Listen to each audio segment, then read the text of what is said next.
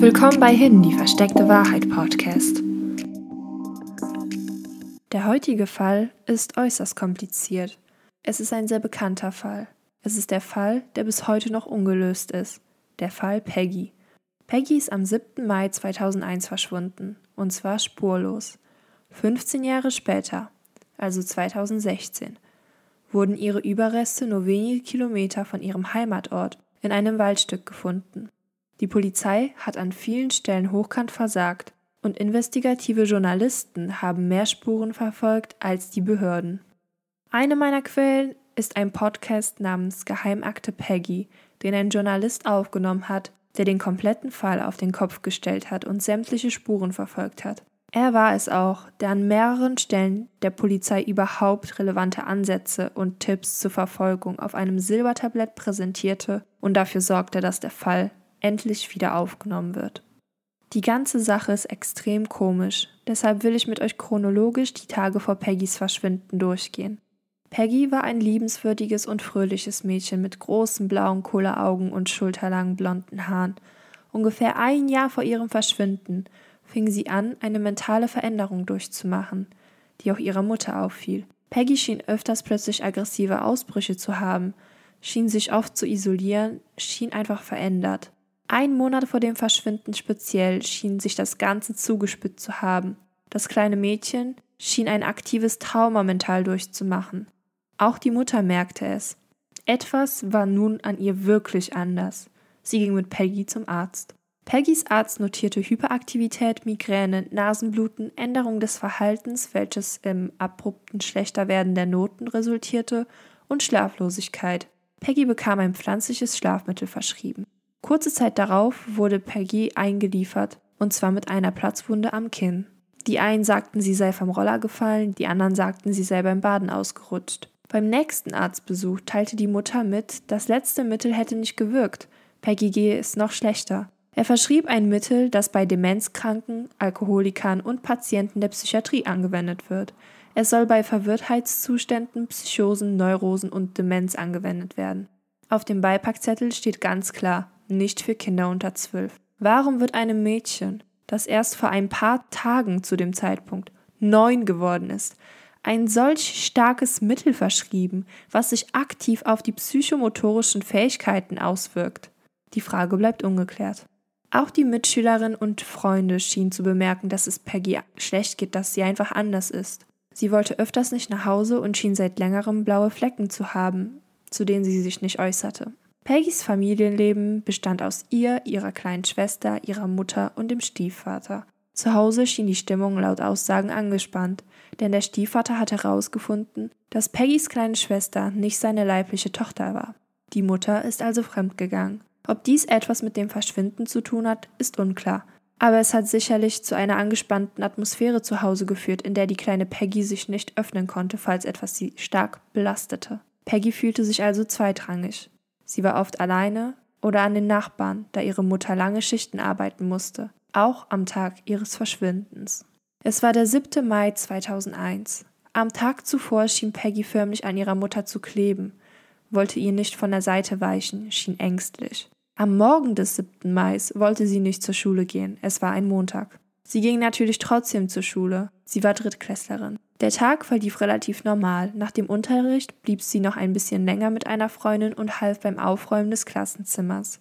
Gegen 13.05 Uhr verließen sie das Schulgebäude. Um 13.15 Uhr trennten sich ihre Wege, da Peggy ihre Freundin nach Hause brachte und nun ein kurzes Stück alleine gehen musste. Sie wird von mehreren Augenzeugen gesichtet. Die letzte Sichtung, die die Polizei mit Sicherheit bestätigt, ist um 13.24 Uhr, nur 50 Meter von ihrem Haus. Und ab dort verliert sich jede Spur. Sie hat zentral am Marktplatz gewohnt. Für diese 50 Meter hätte sie maximal 30 Sekunden gebraucht. Dutzende Personen gaben an, Peggy jedoch auch am Nachmittag gesehen zu haben.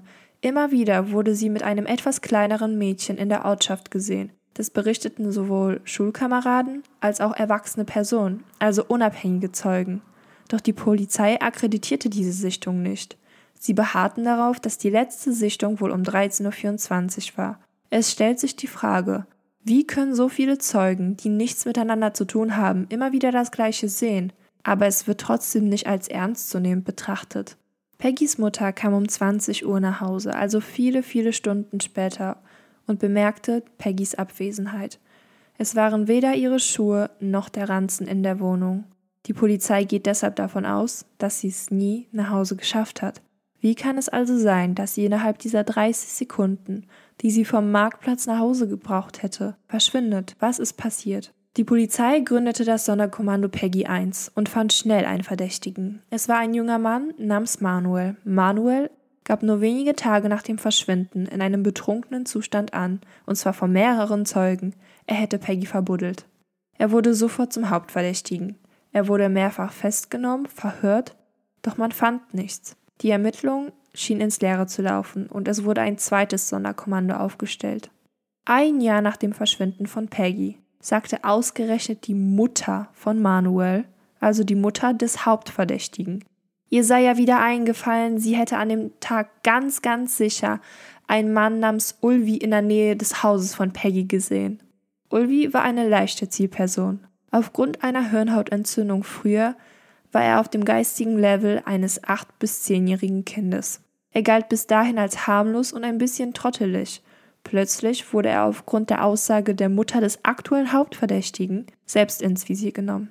Die Menschen fingen an, aus dem Dorftrottel einen Perversling zu sehen. Mehrere Leute sagten aus, er würde sich immer in der Nähe von Kindern aufhalten. Er hätte sogar Kinder sexuell missbraucht. Er würde sich immer wieder in die Nähe von Kindern wagen, sie beobachten und sich währenddessen unangemessen anfassen. Ulvi wurde zig Male, den ganzen Tag über, ohne Betreuer und ohne Anwalt verhört. Man muss bedenken, er ist auf dem mentalen Stand eines Kindes. Er gestand, Peggy vier Tage vor ihrem Verschwinden vergewaltigt zu haben und sie am 7. Mai ermordet zu haben. Er lieferte jedoch verschiedene Versionen des Tathergangs. 2004 wurde er ohne stichhaltige Beweise, weil damals Peggys Leiche noch nicht gefunden wurde, verurteilt. Der psychiatrische Gutachter meinte, gerade weil Ulvi so einen niedrigen IQ hätte, könne er eine so schlüssige und detailreiche Geschichte sich nicht einfach ausdenken und dass es wohl auf wahren Ereignissen beruhen müsse. 2014 wurde er jedoch freigelassen, weil der Fall neu aufgerollt wurde. Wichtig ist zu sagen, dass Ulvi in einer der Versionen sagt, Manuel, also der allererste Hauptverdächtige, hätte ihm geholfen, die Leiche wegzuschaffen. In einer anderen Version sagt er, sein Vater hätte ihm geholfen. In einer noch anderen Version sagt er, es war doch jemand anderes. Doch was relativ fest steht, ist, dass er weitestgehend konstant bei der Tatsache bleibt, dass jemand zweites involviert war und dass sein Auto eine wichtige Rolle gespielt hat, um die Leiche wegzutransportieren. Auch wichtig ist zu erwähnen, dass keiner der 64 Augenzeugen, die meinen Peggy gesehen zu haben, an dem Tag Ulvi am Marktplatz, also dort, wo Peggy verschwunden ist und wo sie gewohnt hat, keiner hat dort Ulvi gesehen, außer die Mutter des anderen Hauptverdächtigen. Es stellt sich die Frage, wie seriös ist die Mutter von Manuel einzustufen und warum wird ihr so viel Glauben geschenkt, aber Dutzenden von Zeugen die Peggy am Nachmittag gesehen haben, wird kein Glauben geschenkt. Das ist unlogisch. Nun denn, kommen wir zurück zu Ulvi und zu Manuel, zwei Hauptverdächtigen. Wie sieht das Verhältnis zwischen den beiden aus? Nun, die beiden kannten sich auf jeden Fall und nicht nur, weil die Stadt so klein war, sondern Ulvi wurde mal dafür angeklagt, Manuels jüngeren Bruder sexuell missbraucht zu haben. Also haben wir Manuel und seine Mutter, die Ulvi eindeutig nicht leiden können. Warum sollte also Manuel freiwillig Ulvi bei dem Entsorgen einer Leiche helfen, so wie eine von Ulvis Versionen lautet? Machen wir einen kurzen Exkurs ins Jahr 2016, als die Leiche gefunden wird. Es war ein trüber Sommertag und ein Pilzsammler war im Wald unterwegs. Er sah etwas Großes, Weißes an einem Baum und dachte, es sei einfach ein großer Pilz. Er packte es an und mit Schrecken stellte er fest, dass es ein menschlicher Schädel war. Sofort alarmierte er die Polizei. Man fand nur den Kopf und den Oberkörper, die bereits skelettiert waren, doch nie den Unterkörper. Die Überreste trugen auch die besagte Kleidung, die Peggy an dem Tag getragen haben soll. Auch an den Sichtungen am Nachmittag beschrieben die Zeugen genau die Kleidung, die man an dieser Leiche fand. Das Komische war, die Schuhe waren circa 30 Meter weiter einfach an einem Baum gelegt worden. Peggys Überreste dagegen waren vergraben Was sagt uns das? Nun, es hat sich jemand offensichtlich die Zeit genommen, ein Grab auszubuddeln, Peggy da reinzuleben und es wieder zuzubuddeln. Das heißt, die Person hatte ja wohl Angst, dass Peggys Leiche womöglich schnell gefunden werden könnte. Ein Zufallstäter entsorgt die Leiche in einem Fluss oder Busch oder legt vielleicht gar nicht so viel Wert darauf, dass die Leiche überhaupt versteckt ist. Doch dieser Täter hat die Leiche vergraben. Es deutet darauf hin, dass er Peggy wohl gekannt haben muss und auf gar keinen Fall wollte, dass die Leute wissen, wer es war. Außerdem wollte er Zeit gewinnen. Plus der Unterkörper fehlte. Das heißt, er hat sie halbiert und wahrscheinlich den Unterkörper woanders vergraben. Auch das bekräftigt, dass er sehr viel Zeit und Planung in das Ganze investiert hat. Fraglich ist für mich einfach nur, warum die Schuhe so offensichtlich daneben lagen. Nicht vergraben, nicht in einen Busch geworfen, einfach neben einem Baum, mitten im Freien. Vielleicht hat der Täter gehofft, jemand würde sie zufällig einfach mitnehmen. Oder er dachte vielleicht aufgrund der Naturgewalt und der Wetterverhältnisse würden diese Schuhe vielleicht auseinanderfallen oder sämtliche DNA würde zerstört werden. Ich habe keine Ahnung. Das Abtrennen des Unterkörpers deutet für mich auf ein Sexualdelikt hin. Die Polizei geht ebenfalls nicht davon aus, dass der Fundort der Tatort war. Auch ich frage mich, ob die Leiche dort wirklich 15 Jahre lang lag oder ob sie zunächst vielleicht woanders verbuddelt war oder woanders versteckt und erst Jahre später dort vergraben wurde. Nun ja, kommen wir zurück ins Jahr 2014, also zwei Jahre vor dem Leichenfund. Das Verfahren wird wieder aufgenommen, weil Ulvi freigelassen wurde. Manuel, unser allererster Hauptverdächtiger, der in einem betrunkenen Zustand gestanden hatte, Peggy verbuddelt zu haben. Der, dessen Mutter die Schuld auf Ulvi überhaupt geschoben hatte. Genau der Mann steht wieder im Fokus der Polizei und auch das tut er noch heute. Sein Anwesen wurde mehrmals durchsucht, er wurde mehrmals verhört. Später beim Fund der Leiche fand man sogar forensische Indizien dafür, dass er was mit dem Verschwinden bzw. mit dem Vergraben zu tun hatte, wie bestimmte Pollen an Peggys Leiche, die nur mit Manuel in Verbindung gebracht werden konnten. Das waren spezifische Sachen, die auf seine Arbeit zurückgeführt werden konnte, auf bestimmte Materialien, die verwendet wurden, mit denen er tagtäglich zu tun hatte. Und tatsächlich, 2018 gab er zu, dass er Peggys Leiche wirklich weggeschaffen habe. Das heißt, das, was er 2001 vier Tage nach dem Verschwinden von Peggy mal betrunken gesagt hat, stimmt. Er sagte aber auch, er hätte nicht alleine agiert. Und hier kommt wieder Ulvi ins Spiel. Denn Manuel meint, Ulvi hätte sie getötet und Ulvi hätte ihn angerufen. Und er hätte nur die Leiche entgegengenommen, hätte noch versucht, sie zu reanimieren. Und er hätte sie einfach nicht umgebracht. Einerseits haben wir hier Ulvi und er ist auf dem mentalen Level eines kleinen Kindes. Manuels Mutter beschuldigt ihn. Manuel beschuldigt ihn. Auch Ulvi meint plötzlich, ja doch, Manuel war auch im Spiel. Doch Ulvi wurde so intensiv und ohne Anwalt, ohne Bezugsperson, ohne nichts von der Polizei verhört. Und man muss sich vorstellen, als würde man ein kleines, also ein relativ kleines Kind, ein zehnjähriges Kind verhören. Und zwar 40 Tage lang, mehrere Stunden am Tag, teilweise den ganzen Tag. Ich will nicht sagen, dass Ulvi unschuldig ist, denn das finde ich nicht. Ich denke schon, dass er was damit zu tun haben könnte. Aber ich habe sehr viele Fälle gesehen, in denen potenziellen Verdächtigen Schuldgeständnisse einfach vor die Füße gelegt werden, die sie einfach nur wiederholen müssen. Tathergänge scheinen den Verdächtigen plötzlich simpel und so logisch, als wären sie wirklich passiert. Man legt ihnen so oft eine Version vor, bis sie sich selbst fragen, hey, vielleicht hatte ich einen Blackout, vielleicht erinnere ich mich nicht. Und besonders bei Kindern ist es leicht, ihnen was einzureden. Ulvi gab sehr, sehr viele verschiedene Geständnisse ab. Kommen wir nun kurz zu einem anderen Verdächtigen, den die Polizei nicht ausreichend verfolgt hat, weil sie sich mehr oder weniger damals mit Ulvi ein schnelles Ende des Falls erhofft hat. Doch die Spur ist unglaublich wichtig. Ich nenne ihn einfach mal James, was natürlich nicht sein richtiger Name ist, aber ich muss es aus rechtlichen Gründen machen. James war im Jahr 2001 17 Jahre alt und wohnte eigentlich in Ostdeutschland. Aber er war oft bei seiner Familie zu Besuch, die zufällig Peggys Nachbarn waren. Peggy war fast täglich bei ihren Nachbarn, deshalb war sie James auch schon ziemlich oft begegnet, und die beiden hatten eine innige Freundschaft, wie James es beschrieb. James ist immer noch 17 und Peggy ist zu der Zeit 8. Der Polizei gegenüber stritt er alle sexuellen Hinweise ab, Doch seine Freunde verrieten ihn. Er schien wie besessen von Peggy. Er hatte eine Art Schrein bei sich im Zimmer mit ihren Fotos. Er trug ein Amulett um den Hals mit ihrem Foto darin. Er gab zu, mit ihr Kuscheleien und Küsse ausgetauscht zu haben, wie er es selbst beschrieb. Seine Freunde gaben an, er hätte Beziehungen zu 11- bis 13-jährigen Mädchen und würde diese regelmäßig anbaggern und ansprechen in der Hoffnung auf eine Affäre. Für den Zeitraum von Peggys Verschwinden log er die Polizei an. Es stellte sich heraus, dass er kein Alibi besaß. Ein Tag nach dem Verschwinden schien er extrem emotional verstört zu sein. Die Polizei fragte ihn, ob er Kontakt zu Peggy hatte, während er nicht in Lichtenberg war. Und er sagte klipp und klar nein, da gäbe es keinen Kontakt, nur wenn er in Lichtenberg war und seine Familie dort besuchte, die die Nachbarn von Peggy waren. Seine Freunde sagten aber aus, er hätte ständig mit Peggy telefoniert. Er log die Polizei also nach Strich und Faden an. Es wurden außerdem auf seinem Computer Kinderpornos und mittendrin Bilder von Peggy gefunden. Zuletzt war er an Ostern 2001 in Lichtenberg, also nur ein paar Tage, ungefähr zwei Wochen vor Peggys Verschwinden.